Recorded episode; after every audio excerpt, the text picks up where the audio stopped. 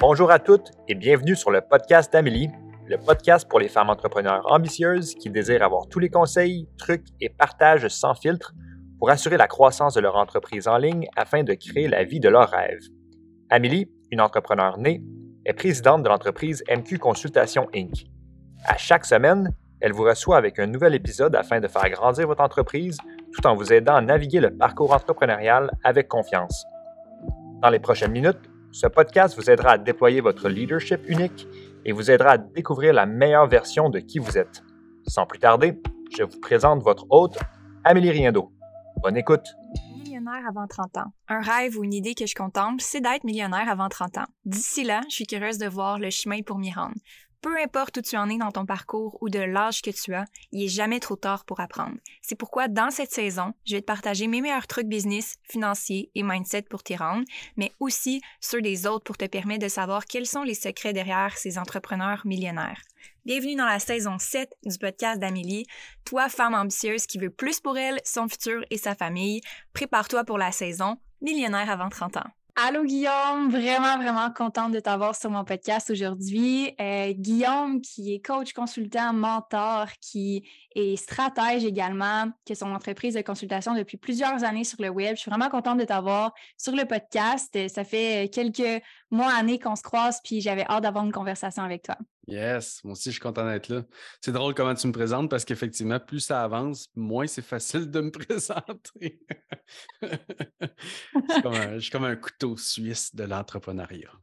Mais on aime ça parce que c'est ce qui fait, euh, je pense, la variété de tes talents, puis en fait, la raison pour laquelle tu es unique. Fait mm. plus que tu es varié, j'ai l'impression, plus que ça va avoir un impact sur la vie des gens d'une façon unique. Fait que j'ai hâte qu'on plonge dans ton parcours. Justement, qu'est-ce qui t'a amené à être un couteau suisse de l'entrepreneuriat finalement? Qu'est-ce qui est ta définition de la richesse? Parce que c'est le sujet de cette saison-ci? Commençons par peut-être une petite introduction de Guillaume Bareil, euh, ton parcours. Qu'est-ce qui t'a rendu où est-ce que tu es euh, actuellement? Ouais.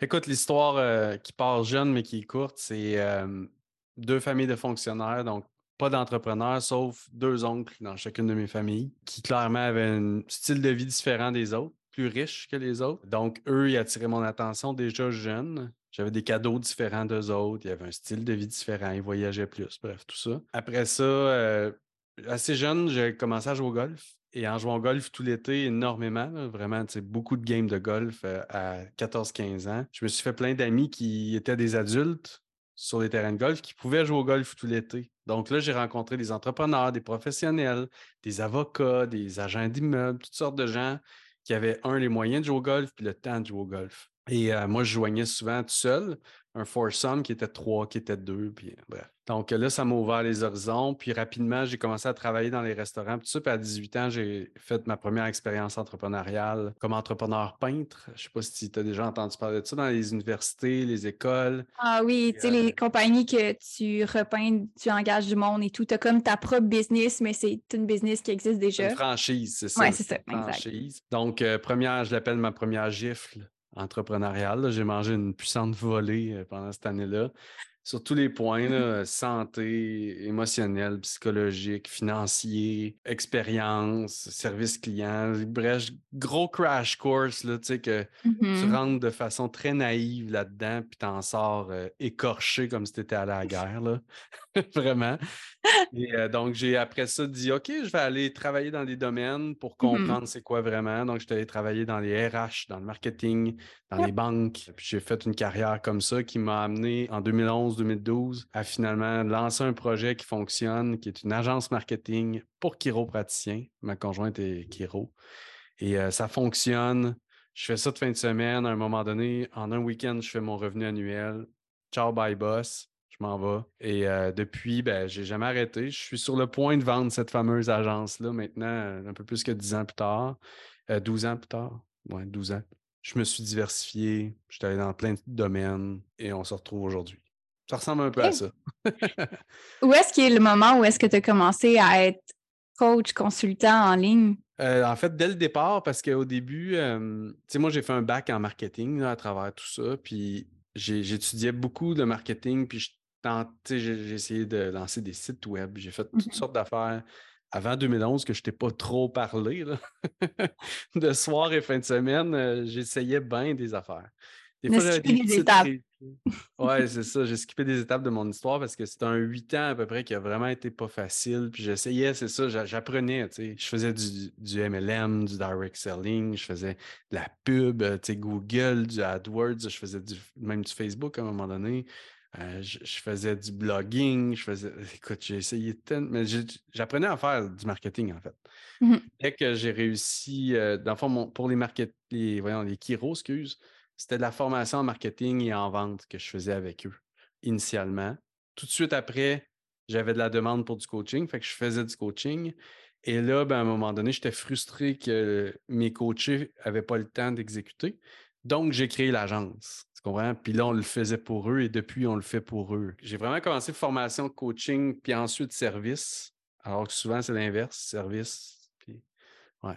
Mais en fait, je pense que c'est quand même une bonne façon de le voir, c'est que tu as vu qu'il y avait un besoin puis tu l'as découvert de cette façon-là. Puis généralement, les gens, pourquoi ils ont besoin de passer par le service en premier, c'est pour bâtir leur crédibilité puis bâtir Mm. leur notoriété de dire je suis capable de le faire. Fait que là, maintenant, je vais te montrer comment le faire. Mais tu sais, ça veut juste dire que les gens faisaient confiance puis aussi que tu avais déjà comme cette facilité-là à entrer en contact puis aider les gens sans nécessairement avoir comme un service en particulier ou comme une Ouais. notoriété quelconque. l'opportunité était vraiment simple. là. Puis c'est le jour où j'ai arrêté justement de me casser le bicycle, entre guillemets. Mhm. Puis euh, euh, j'avais écouté Brendan Burchard à l'époque, qui avait un cours qui s'appelait Experts Academy, si je me rappelle bien. Puis euh, il disait, tu sais, pour commencer, essaie pas de trouver le client parfait puis l'entreprise parfaite. Fais juste trouver un réseau auquel tu as accès, puis fais une offre. Puis moi, ma conjointe, ça faisait déjà, tu sais, c'était un doctorat, fait que ça faisait plus que cinq ans qu'on était ensemble. Puis là, j'avais un réseau d'amis en chiropratique. Puis là, ils finissaient tout en même temps. Fait que là, ils étaient venus chez nous pour fêter la fin de leur doctorat. Puis là, je prenais une coupe de vin avec chacun, puis il y avait tout le même problème. Comment je vais trouver des patients? Comment je vais trouver des clients? Comment je vais? Puis là, à un moment donné, j'ai comme fait, attends un peu, moi, je peux les aider. C'est comme ça que j'ai commencé. J'ai offert à- aux gens que je connaissais en chiro une Mhm. première formation. Ils en ont parlé à quelques personnes. Fait que j'ai eu 16 premières personnes. Sur les 16, je pense que j'avais eu 4 coachés le premier coup. Puis là, après ça, j'ai fait 11, 11 12 fois comme ça des formations. Au début, on vendait du coaching, puis à, à la fin, on faisait des formations, puis à la fin, on disait, by the way, tout ce que tu viens d'apprendre, si tu veux, on peut le faire pour toi. Fait que là, on vendait des services. Fait que c'était. Ouais. c'est comme ça mes premières, ma première victoire, c'est ce qui m'a permis de quitter ma job. Puis après ça, ben là, à un moment donné, euh, je voulais aller en dehors de la Kiro, ça manquait de diversité. C'était un petit marché en, en français surtout. Ouais. Euh, très réglementé, tout ça. Fait que c'est là où j'ai commencé à aller vers d'autres domaines. là. Très, très nice. Ben, j'ai envie de t'entendre sur peut-être ton aspiration actuelle ou ta motivation dans ton entreprise à continuer la croissance? Parce que euh, je pense que pour continuer de vouloir justement développer une autre industrie, développer un autre marché, il y a quelque chose à l'intérieur de toi, il y a une motivation intérieure qui est plus profonde que juste faire plus d'argent éventuellement. Là.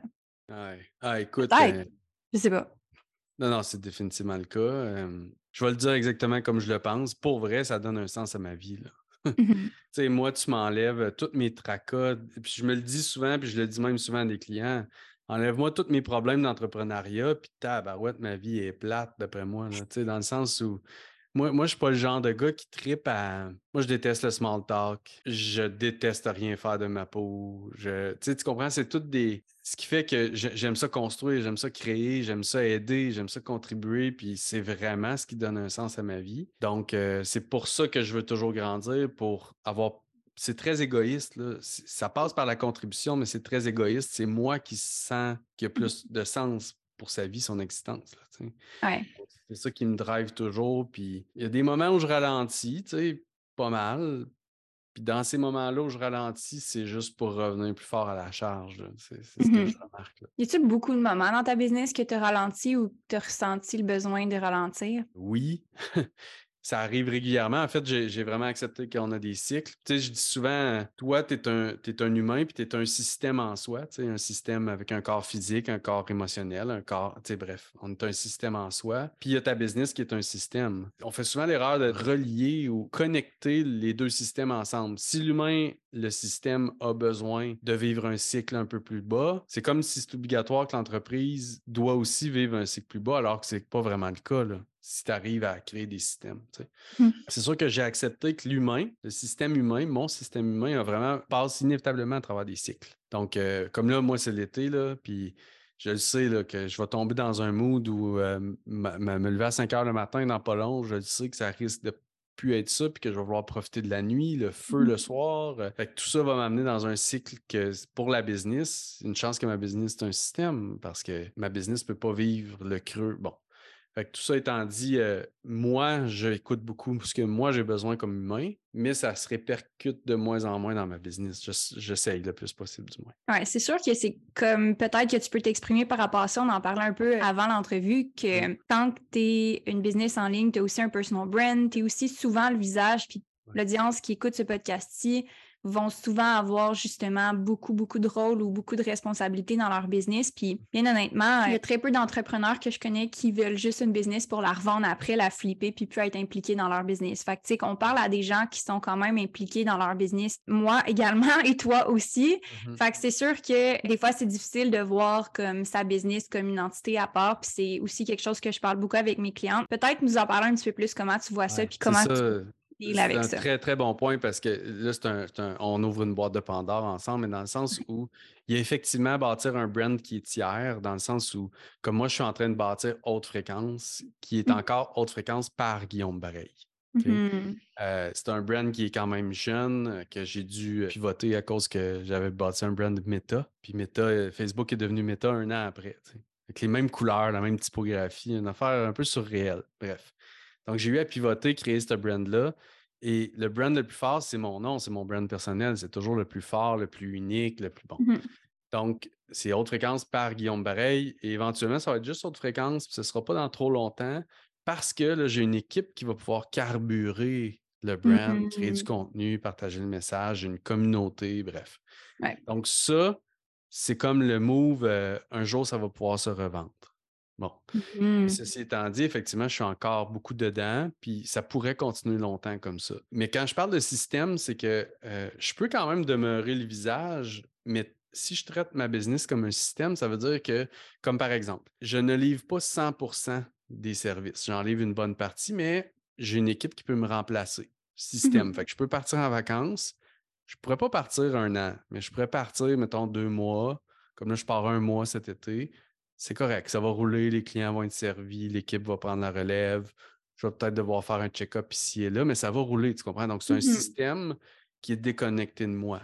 Après ça, c'est le modèle d'affaires puis le modèle économique. Moi, j'ai la récurrence partout dans ma business. Que ce soit dans mes formations, il y a de la récurrence de par les programmes de paiement. Mes masterminds, il y a des programmes de paiement sur six mois. Mes privés, c'est des ententes mensuelles. Donc, tout ça fait en sorte que j'ai plein de retainers un peu partout qui font que, encore une fois, c'est un système déconnecté de moi par moment mmh. que, je veux dire, mes revenus rentrent quand même. Mmh. Donc, tu sais, c'est deux exemples. On pourrait continuer beaucoup, mais mmh deux exemples qui font en sorte que c'est deux systèmes séparés les uns des autres. Oui. Puis je pense que comment je le vois, c'est comme que tu bâtis quelque chose qui, oui, va travailler en ton absence, mais va travailler aussi à ce que tu vas pouvoir intervenir là où est-ce que tu as envie d'intervenir dans un sens. Puis je pense que ça, c'est quelque chose que je voulais discuter avec toi dans le podcast parce que tu le dis, tu ne voudrais pas te retirer complètement de tes opérations parce que là, tu serais complètement dénudé de sens de qu'est-ce que je mm-hmm. fais de mes journées. Fait que c'est plus de savoir, tu sais, dans ta business, c'est quoi qui a de l'impact, c'est quoi que tu veux faire dans ta business, c'est quoi que tu aimes faire. Je pense que ça, c'est quelque chose que j'ai envie de te demander. Est-ce que toi, il y a des choses que tu es comme ça, je veux vraiment le faire, puis ça, c'est vraiment important que je le fasse. Puis ça fait partie de my rich life de faire ces choses-là dans mon quotidien, par exemple. Oui. Ben, écoute, ça, c'est avec toute l'expérience puis tous les essais-erreurs que je peux te dire ça aujourd'hui, que c'est à contresens de ce qui est enseigné, mais moi, le one-on-one avec mes clients, c'est mon magic touch. Mmh je ne le fais pas avec tout le monde, je le fais dans certains contextes, euh, certaines ententes, évidemment, certaines offres. À un moment donné, j'ai monté une équipe, on était neuf dans mon équipe. Là, j'étais rendu un gestionnaire. Pour vrai, mmh. j'aurais pu me retirer des opérations, tu comprends? Puis je l'avais pas mal fait. J'étais tellement malheureux. C'est fou comme j'étais malheureux parce que je perdais la connexion avec mon monde. Je perdais, j'avais plus le lien avec l'impact direct. Puis, puis là, je me retrouvais à comme avoir une barrière entre moi et mes clients. Puis, en tout cas, puis, puis j'ai pas trippé, tu sais, j'ai pas aimé ce feeling-là du tout. Je ne pas, je fais pas ce que je fais pour être gestionnaire. Mmh Donc, j'ai downsizé, j'ai changé mes affaires, puis là, maintenant, c'est hyper important pour moi d'avoir mon Magic Touch, moi, c'est dans des, des co-créations, des périodes de co-création avec un autre humain, un mmh autre entrepreneur, on va dire. J'aime tellement ça entendre ça parce qu'il y a tellement de modèles différents qui ont passé sur le podcast dans les entrevues. Puis c'est drôle parce qu'on a un modèle d'affaires qui est quand même similaire en termes de coaching one-on-one. C'est vraiment mon magic touch aussi. Que ce soit sous format de sous-groupe ou one-on-one ou comme vraiment personnalisé, c'est aussi ma grande passion, tu sais, c'est pourquoi que je me suis lancée, puis c'est, ce qui me carbure, tu sais, c'est ce qui me donne une raison de vouloir continuer de grossir. Fait que c'est sûr que hum, d'avoir une autre expérience de quelqu'un qui vit quelque chose de similaire à moi, comme moi aussi, je me suis sentie vraiment déconnectée à un moment donné. J'avais une équipe temps plein, puis j'étais vraiment dans un rôle de gestionnaire, puis j'avais comme trois, quatre coachings à mon horaire par semaine, puis j'avais rien d'autre. Comme c'était vraiment de la gestion. C'était complètement pas moi. C'était vraiment pas. Là, j'étais pas à mon. J'étais pas à mon meilleur, je me sentais pas motivée, j'avais pas envie de grossir la business. Euh, je, te comprends à 100% j'ai vécu exactement la même chose. Puis je me demande, tu sais, dans ce rôle-là de one-on-one, il y a souvent des gens qui disent justement des choses par rapport à ça. Est-ce que ça a longtemps été comme justement, je vais essayer de faire comme le modèle qui réussit, puis comme je vais le rendre le plus gros que je peux, puis après ça, je réalise que c'est pas ce que je veux vraiment, ou ça a été autre chose pour toi? Non, moi, j'ai vraiment pris des détours inutiles, vraiment.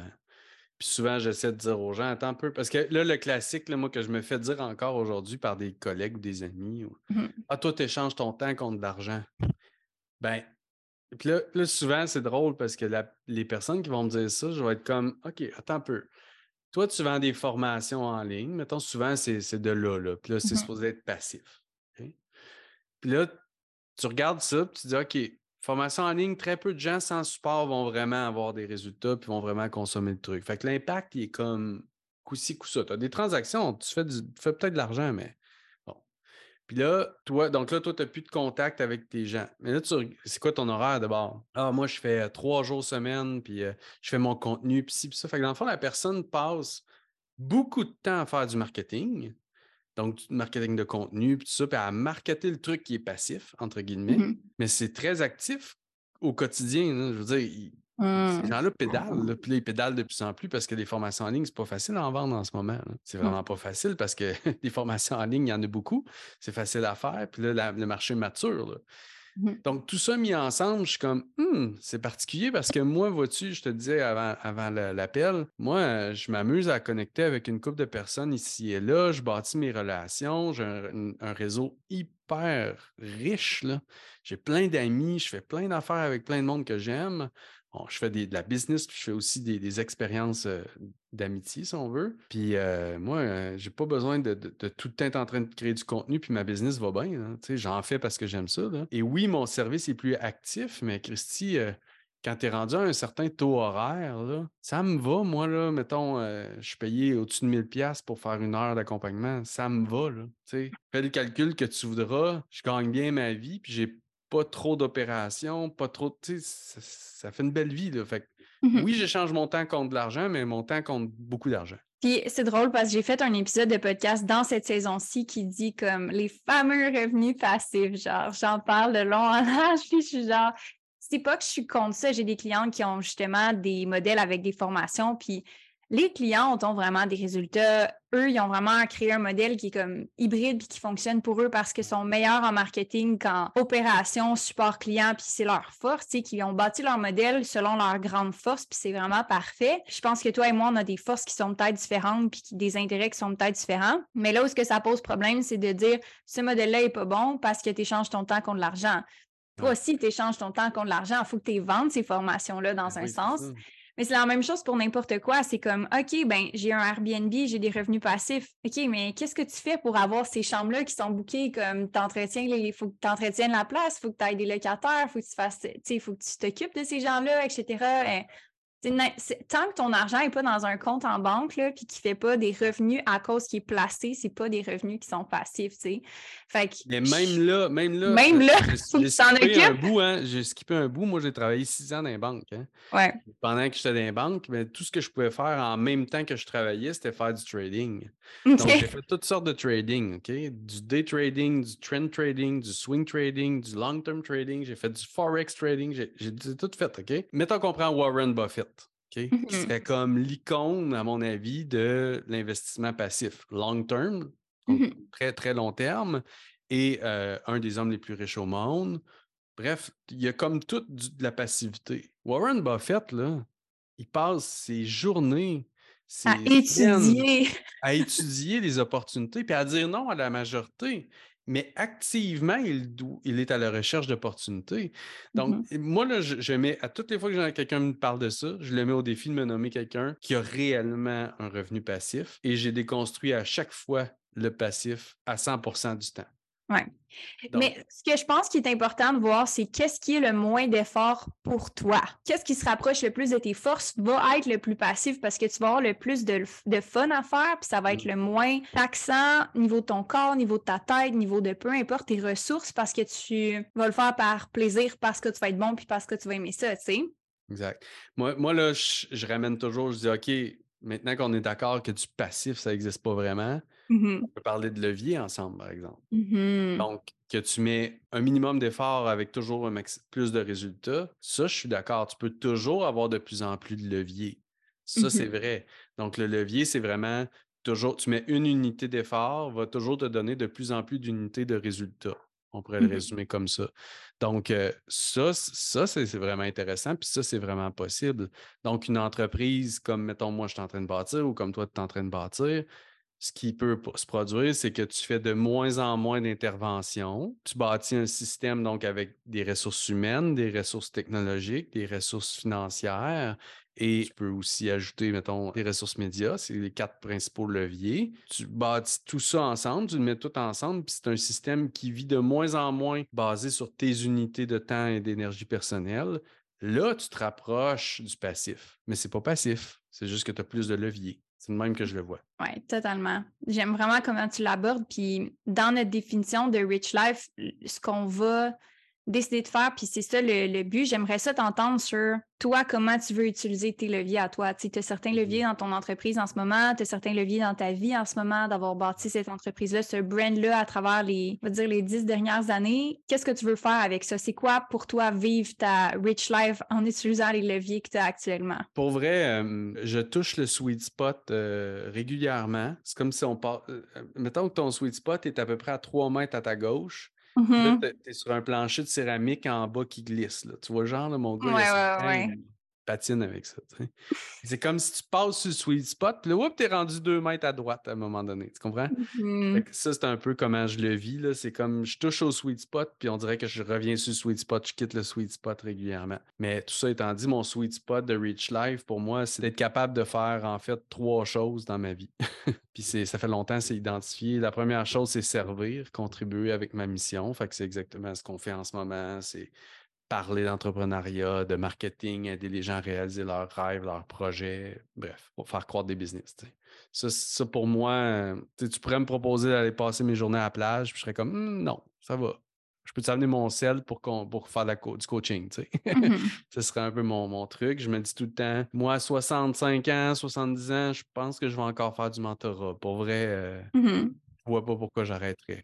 Ma coach a le cet là ouais, c'est ça. ouais. Je vois pas pourquoi j'arrêterais. Tu jases avec du monde, tu parles de rêves, tu bâtis des projets, tu réalises des choses super cool, tu deviens de plus en plus sage. Tu sais, je, je vois pas vraiment, je vois pas pourquoi j'arrêterais. La cadence, peut-être, va ralentir, mais bon. Fait que ça, c'est la première chose, contribuer. La deuxième chose, c'est ma famille. Tu sais, c'est pas en ordre d'importance, mais passer du temps avec ma famille à vivre des expériences. Fait aller faire du vélo, aller faire du roller, aller faire euh, du paddle, aller faire du bateau, aller faire un voyage. Ça, c'est vraiment hyper important pour moi.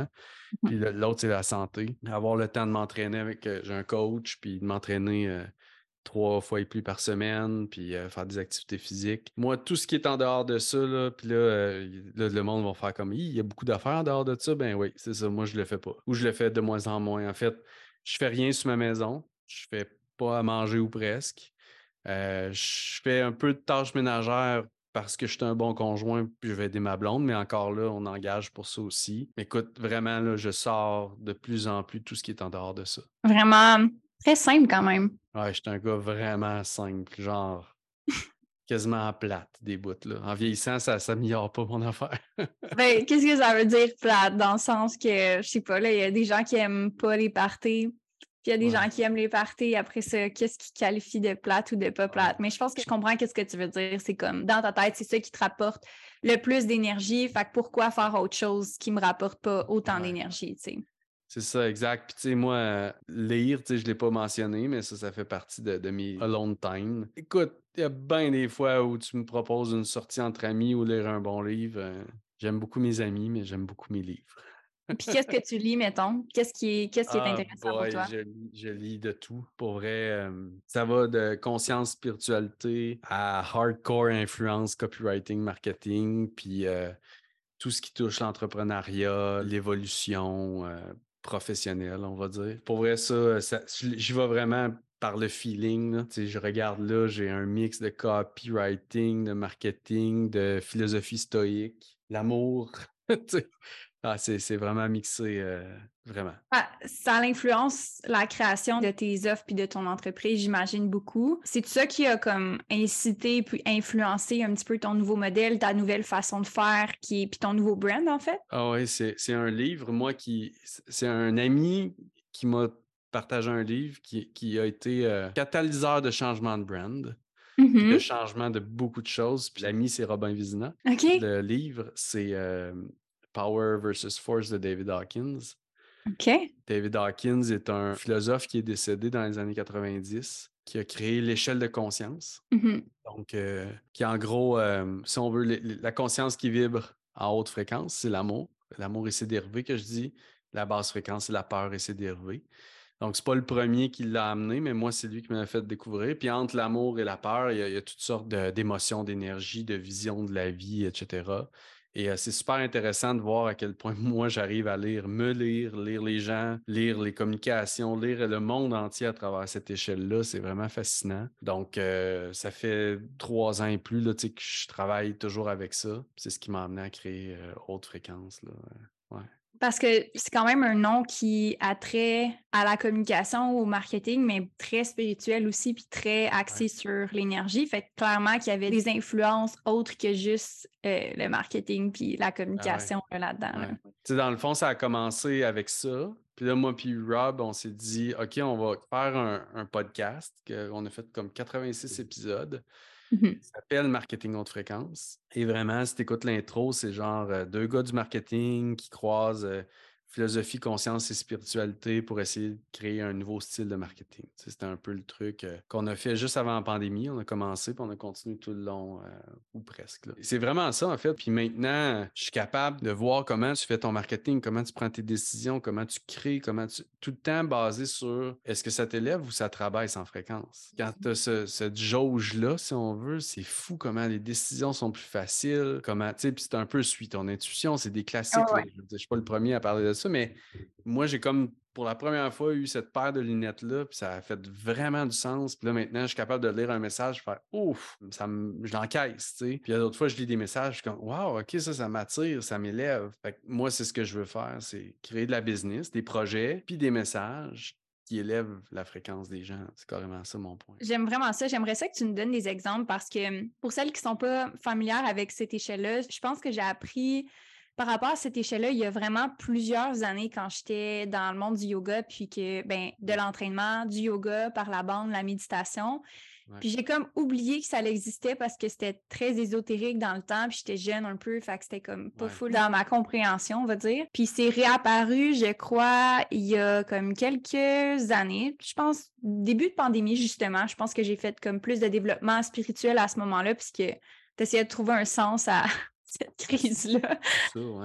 Puis ça s'est réapparu, puis cette échelle-là de la conscience euh, que tu nommes là, comme étant comme la colère, la haine, jusqu'à l'amour, mais en fait, tout ce qui est peur et ce qui entoure la peur, puis amour et ce qui entoure l'amour. Puis pour moi, ça a été aussi une révélation. Mais euh, ce qui est difficile à voir des fois, c'est comment ça s'applique dans la réalité. C'est de voir comment ça se transpose clairement l'émotion, exemple de la peur ou la honte dans, mettons, ma réalité quand que je fais du marketing ou dans mon entreprise. concrètement, comment ça se transpose. Puis j'aimerais ça t'entendre là-dessus. Mettons, la première chose que je pourrais dire, c'est, il y a tellement d'exemples, mais je, vais y aller avec celui-là. Déjà, si on est d'accord que pour qu'un client nice ou, qu'il y ait la possibilité qu'une personne devienne client, il doit y avoir un enjeu. On est d'accord? Mmh Donc, déjà, si j'appelle ça un enjeu ou un défi versus appeler ça un problème, déjà, on a quelque chose de différent dans l'approche. Un problème, le mot, juste quand je le dis, le mot est plus pesant. On, crée un problème. bref, un problème c'est plus pesant versus un enjeu ou un défi. Ah, c'est un challenge, tu sais. On, va, bon. déjà là, moi, je parle de plus en plus maintenant de donne-moi l'enjeu de la personne. Parce que l'enjeu va être la personne a une direction, est en train d'accomplir quelque chose, elle s'en va dans une direction un problème, tu peux être une victime avec un problème. Mmh tu comprends? Fait que déjà là, ça, c'est une, première étape. Ensuite, quand tu as identifié l'enjeu, ce qui est intéressant, c'est que tu es capable de dire OK, la personne veut s'élever vers quoi? Elle veut s'en aller vers quoi? Qu'est-ce qu'elle veut accomplir? Quand c'est son obstacle ou son enjeu, elle le rencontre sur la route de l'accomplissement de quoi? Et donc là, tu peux, mettons, communiquer vers le désir de l'accomplissement et éclairer l'enjeu OK? Sans devoir peser dessus. Donc, allons-y avec, euh, disons, ben, on est tous les deux dans le même domaine. Donc, euh, dans le fond, tu es en train de bâtir ton entreprise. Donc, tu travailles fort chaque jour pour ton entreprise. Ton objectif, euh, c'était clairement pas de devenir une employée de ton entreprise puis de te sentir prise dans ton entreprise. Puis là, ben, ça a peut-être glissé un petit peu. Puis c'est normal parce que chaque jour, on travaille très fort, puis on cherche des options pour faire grandir notre entreprise, bien gagner notre vie, puis en même temps avoir un impact. Donc, on cherche des solutions. Puis là, ben, tu te retrouves aujourd'hui où tu travailles peut-être beaucoup plus que ce que tu aurais aimé. Puis là, ben, si tu te l'avoues une fois de temps en temps, ben, il y a un enjeu qui est réel. C'est-à-dire que ça affecte ton couple, ça affecte ta famille. Puis, donc, moi, je veux t'amener l'idée de système dans ton entreprise. Mmh tu as envie d'en savoir plus, comment tu peux incorporer des systèmes dans ton entreprise qui permettent de réussir ce que tu veux accomplir sans affecter ta famille, etc. Viens me voir, puis bon. Tu comprends? Ça? Et là, il y a le ton, il y a l'intention, il y a tout ça qui vient dans la haute fréquence. Mmh de l'autre côté, je pourrais peser sur le bobo là, de la famille. Euh, genre, euh, mmh te lèves le matin, tu commences déjà à travailler parce que tu n'as pas le choix pour faire vivre ta famille. Tes enfants se lèvent, puis là, ben, ils te regardent encore en train de travailler à ton laptop. On dirait que j'entends genre mon marketing il y a comme quatre ans.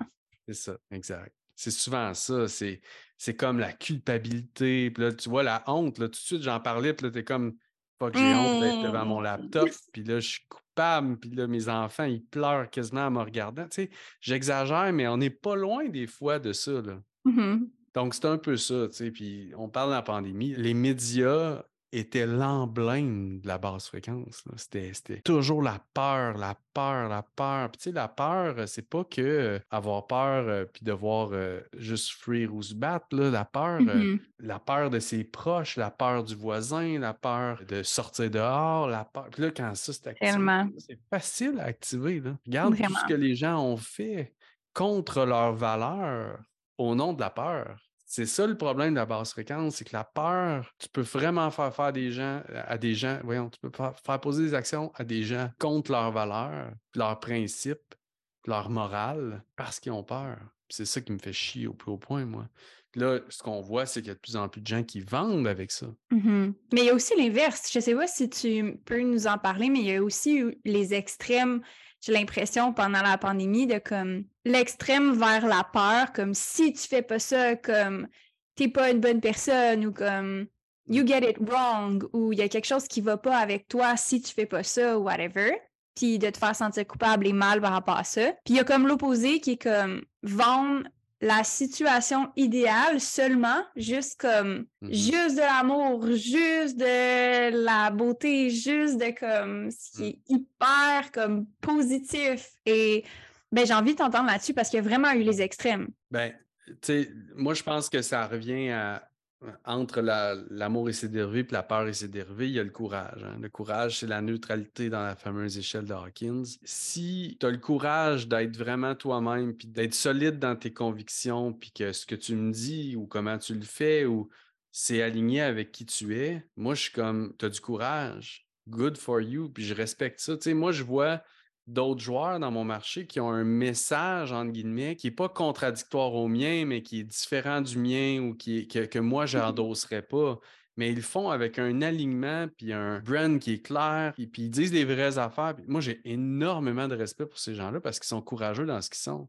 Puis l'autre bord, mmh. moi, ils me regardent, puis ils sont comme, oh, Christy, lui, il vole haut avec son histoire d'autres fréquences. Mais moi, moi, j'ai pas de problème à parler d'amour. Tu comprends? Je suis 100% courageux et, aligné avec mmh. mes affaires. J'aime la nuance. Si tu es courageux et que tu es capable d'avoir un échange, un discours, tu es capable de justifier ce que tu dis, puis pourquoi moi, j'ai aucun problème. c'est un exemple trop facile, la pandémie, mais mettons qu'on y va anti-vax, pro-vax. Moi, c'est clair que tu ne m'aurais pas vacciné, tu comprends? Parce que moi, j'avais le courage, honnêtement, d'avoir ma, position. Puis moi, j'étais prêt à avoir une discussion autour d'une table, puis tu as complètement l'opposé, puis je vais t'expliquer pourquoi moi, je veux pas. Puis respecte Ça ne change rien à ta décision à toi, là, tu sais. Non, puis j'avais plein d'amis puis de la famille qui, eux autres, ils prenaient la décision opposée, puis ils mmh. m'expliquaient pourquoi, puis j'étais comme « good for you », tu sais, tu le fais, parfait. On continue à mmh manger, puis it. Et là, si, si tu le fais par peur, fuck, qu'il là dans l'air, mmh. puis que là, c'est tout le temps la peur de, puis là, ça, t'es plus maître de toi, puis écoute, quand une majorité de gens aussi grande, que ce soit pandémie ou, une marque même. OK? sais, Apple, là, on n'est pas loin. Puis Facebook, ça a perdu beaucoup de plumes, là, les médias sociaux, là, mais euh, mettons, on n'est pas loin avec Apple, une grosse marque comme Apple, que tu as tellement de monde qui sont tous alignés sur le même brand, sur le même message. Puis on dirait que tout le monde est d'accord. Puis je suis un grand consommateur d'Apple en pour ça. Mais la pandémie, c'était la même chose. Une grande majorité de gens, tous qui disent la même affaire, tous les journaux qui disent la même affaire. Comment c'est possible? On est 10 personnes dans une pièce, tu n'arriveras jamais à avoir un consensus de 9 personnes sur 10, à moins qu'il y ait de la manipulation ou de la peur en place, que là, tu en as 5 qui savent ce qu'ils veulent dire, puis tu en as 4 qui embarquent dans le lot parce qu'ils ont peur, puis tu en as un qui est courageux, qui est tout seul. Mais mon point, c'est que quand tu vas vers la peur, les gens, ils perdent leurs moyens, puis tu as une gang de gens qui vont suivre les autres par machinalement. Puis ça, c'est dangereux, un humain qui n'est pas capable de penser par lui-même. J'arrête là-dessus, là, mais c'est tellement intéressant parce que on a une société aussi qui, puis ça fait un gros parallèle avec la saison, puis j'ai eu tellement de réflexions puis de breakthrough à avoir des entrevues pendant la saison avec d'autres mondes, puis de parler d'argent, puis de parler de plein d'affaires, puis tu sais le, le, capitalisme c'est aussi un, mouvement qui y en a qui adhèrent avec de l'amour, puis il y en a qui adhèrent avec de la peur, qu'ils font mm-hmm. parce qu'ils pensent qu'il faut qu'ils fassent ça ou comme qu'ils le font pas nécessairement pour les bonnes raisons. Mm. Puis on dirait que je fais un gros parallèle avec ça, tu sais, c'est quoi la différence entre de vouloir devenir millionnaire positivement versus négativement. Je pense qu'il y, y, a le faire pour les bonnes raisons, le faire parce qu'on a envie de le faire pour répondre à ses besoins et ses désirs personnels, puis le faire par peur de se faire juger parce qu'on l'a pas fait ou de pas être assez ou comme peu importe les raisons qui sont pas vraiment des bonnes raisons dans le fond, là, qui nous sont imposées parce que faut faire plus, faut faire ci, faut faire ça, mais que dans le fond, ça nous remplit pas vraiment. je fais vraiment un, gros parallèle avec ça parce que j'ai l'impression que c'est vraiment connecté entre les motivations profondes des gens à faire de l'argent également. Est-ce que c'est la peur qui dirige à faire de l'argent ou c'est c'est autre chose qui te motive à faire plus d'argent puis à, à, bâtir ta richesse comme entrepreneur? Moi, j'utilise tout le temps moi, j'ai un concept de deux montagnes que, ce sera un jour mon livre. Je suis en train d'essayer d'écrire ça depuis longtemps. Tu as la première montagne de la vie qui est principalement la montagne teintée de basse fréquence dans le sens où tu nais, tes parents t'élèvent, l'école t'élève, tes enseignants t'élèvent, tes amis t'élèvent, la société t'élève. Puis là, à un moment donné, tu te réveilles euh, jeune adulte. Puis là, tu as déjà choisi dans quoi tu t'en allais étudier. Bref, tu suis comme sur le pilote automatique cette montagne-là. Puis là, tu as une échelle corporative. Puis bon, sur cette montagne-là, souvent, ce qui est prôné, c'est l'accumulation de matériel, la réussite individuelle, la compétition. Devenir millionnaire sur cette montagne-là, puis teinté de basse fréquence, c'est vraiment je veux gagner. Tu comprends? Mmh. je veux élever mon statut. Puis moi, je veux être millionnaire pour pouvoir porter l'étiquette. Tu comprends? Là, moi, ce que je dis souvent, c'est que un moment où on craque souvent sur cette montagne-là. Comme moi, j'ai craqué dans les banques euh, principalement. J'étais comme, je suis plus capable, je suis prisonnier de ce que je fais. Mon potentiel pas exploité. Il faut que je change. Fait que là, tu descends dans la vallée, puis ça demande le courage. Fait que là, c'est l'échelle d'Hawkins aussi. Hein. Ça demande le courage de redescendre plus bas pour te réinventer, apprendre à créer, entreprendre et tout. Puis là, tu veux monter une deuxième montagne, qui celle-là, elle n'a pas de sommet. Fait que tu peux pas Mmh. gagner, il n'y a pas de sommet. J'aime Cette tellement ça. sur cette montagne-là, dans le fond, c'est que c'est toi qui choisis le chemin, c'est toi qui recrée tout là-dessus. Et la deuxième montagne, elle, c'est une montagne de contribution et de service. C'est là où tu comprends que ça ne te donne rien de gagner, tu vas te retrouver tout seul. Ça ne te donne rien d'être en compétition, tu vas être tout seul. Ça ne te donne rien de vouloir connaître le succès individuel. Ça ne te rendra pas heureux d'avoir de l'argent, mais d'être tout seul avec ton compte de banque. Là, c'est là où tout switch puis tu tombes dans la contribution. Puis sur cette montagne-là, il y a plein de monde hyper riche, là qui ont plein d'argent, mais ils sont pas tout seuls, puis ils redonnent, puis j'en connais plein. là. Ça, c'est une belle façon, je trouve, de devenir millionnaire. Tu t'élèves en conscience, tu contribues, puis tu es récompensé pour la valeur que tu amènes dans le monde. Puis à mesure que tu élèves les autres, tu t'élèves toi aussi, puis tout le monde y gagne. tu sais. Wow. Moi, j'aime ça. Moi, moi je, je- je fais quand même euh, de la belle argent. On va se le dire, je suis pas ultra riche, mais je fais de la belle argent comparé à bien des gens, bref. Puis moi, je, je- veux dire, je sais qu'il y a des programmes de pleine conscience dans les écoles à cause de l'argent que j'ai donné. Je sais qu'il y a, y a un organisme que je carbure depuis deux ans maintenant qui réussit mieux parce que je les aide. Mais tout ça, moi, j'en parle pas. J'ai pas besoin d'en parler. Moi, je sais que ce que je fais dans l'arrière-plan, je supporte des familles comme employé, je supporte ma famille à moi. Bref, il y a plein de choses que je fais comme ça pour supporter. Puis plus que je le fais, plus que je m'enrichis. C'est ça que, que je trouve qu'il y a bien des gens qui ne comprennent pas que arrête d'essayer de garder ça pour toi, tu stoppes tout. Tout arrête de circuler quand tu le gardes juste pour toi. Hmm. J'aime vraiment ça. Ton partage par rapport à- aux deux montagnes, c'est un peu la, la citation, là, ta deuxième vie commence quand tu réalises que tu n'en as qu'une, puis que Ouais. tu fais la constatation que la deuxième montagne, finalement, c'est juste une quête sans fin qui a comme jamais vraiment de finish line, dans le fond. J'aime vraiment ce concept-là. Tu n'aurais pas dû le partager sur le podcast. Tout le monde va entendre ça, puis tout le monde va... Ben, J'ai un, programme complet là-dessus. euh, si tu veux, je te le partagerai. euh, ça s'appelle La Transformation. Puis c'est vraiment un programme que, pour vrai, euh, moi, je le donne à toutes les gens qui le veulent. puis je le vends vraiment pas cher quand je le vends parce que tout le monde qui ont passé à travers ça, tu sais, j'ai peut-être 300 personnes à toutes les fois, ils font Aïe, aïe, ça a changé ma vision de la vie. tu sais. Mais Mhm. ça, c'est tough à vendre parce que.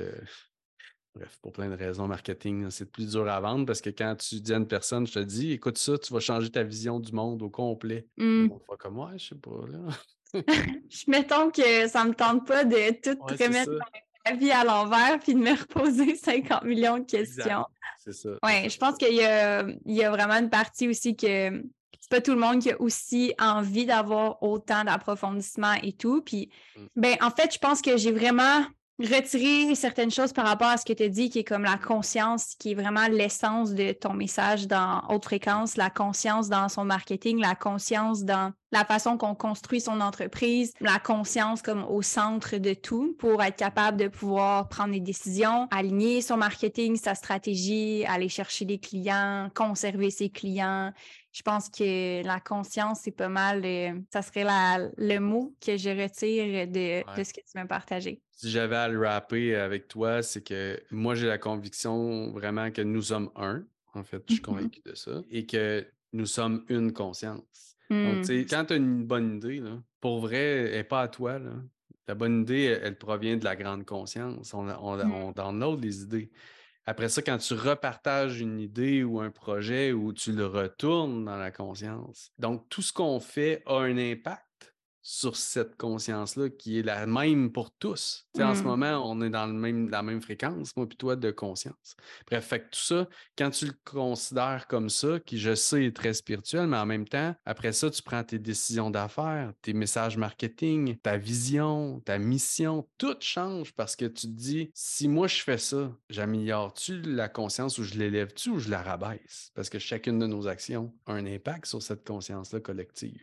C'est Mhm. ça un peu mon... Nous sommes une conscience, puis comment je peux co-créer avec cette conscience-là pour le bien de tous, en fait? C'est un peu ça, mon Ouais. grand message.